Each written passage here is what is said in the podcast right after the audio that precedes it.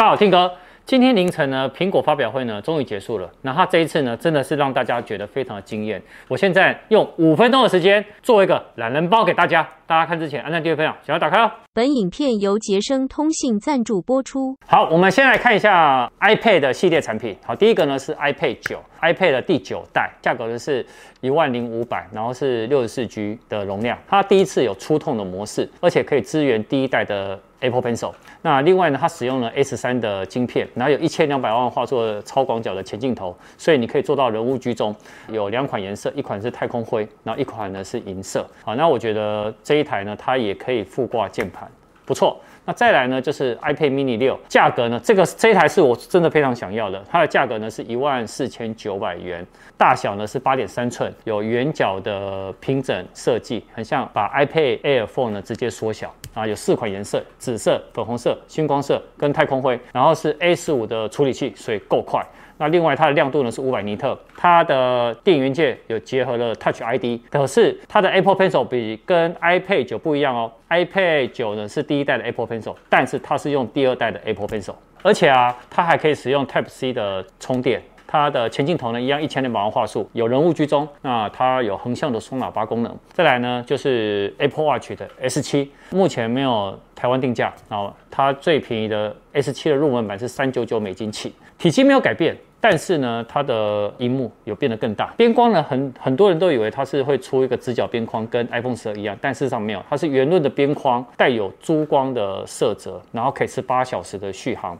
有键盘，所以你可以在上面呢，可以输入，比如说你要注音啊、拼音都可以。那另外呢，它的颜色有绿色、红色、蓝色、午夜色跟星光色。除此之外呢，室内的时候，你这次的 S7 的亮度提升了百分之七十，也就是说可以用瞄的就可以看到什么，就可以看到呢你的手表目前的时间。这边呢也跟 Apple Watch S6 哦比较不一样。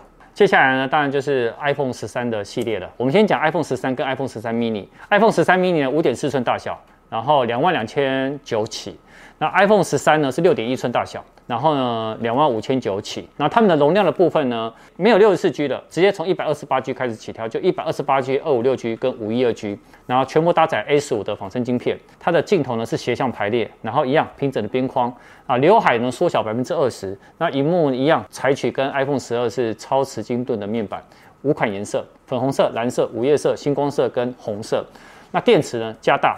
然后主镜头是广角镜加上超广角两个双镜头，前后镜头呢都可以用全新的电影模式。那续航力的部分呢，比 iPhone 十二呢多出了二点五小时。那这个电影模式其实是蛮厉害的，也就是说你今天呢在拍摄的时候，你如果是没有看着镜头，比如说我现在人在看后面，它就会直接把镜头的焦距调到后面，但是你又看着镜头，它就可以调回来。这个呢是十三全系列都是共通的。那我们接下来看一下 iPhone 十三 Pro 跟 iPhone 十三 Pro Max。iPhone 十三 Pro 六点一寸大小，然后呢，价格是三万两千九起。那 iPhone 十三 Pro Max 呢是三万六千九起。两款都有一百二十八 G、二五六 G、五一二 G 跟一 TB 的容量，一样有搭载 A 十五的仿生晶片。那另外呢，有四款颜色：天枫蓝、石墨色、金色跟银色。刘海缩小百分之二十。不锈钢的边框一样，荧幕采用超磁晶盾的面板，XDR 的 Retina，最高呢，荧幕更新率可以达到一百二十赫兹，六倍光学变焦，有电影模式，而且它有微距摄影模式，尤其是它的微距呢可以达到两公里，其实是蛮短的哈。然后三个镜头呢，全部都可以用那个夜间模式。来做拍照，也就是说，它三个镜头全部都可以夜拍。那相较续航的部分呢，跟 iPhone 十二系列比起来呢，多出了一点五小时到二点五小时。十三 Pro Max 比 iPhone 十二 Pro Max 多了二点五小时。好，以上我这个速度这样可以吧？各位，懒人包先给送给大家。我们接下来会针对每个产品会做开箱，还有每个产品呢去做一些更深入的报道。尤其是呢，我们今天晚上也会上一支 iPhone 十三跟十三 Pro 的亮点。晚上见，拜拜。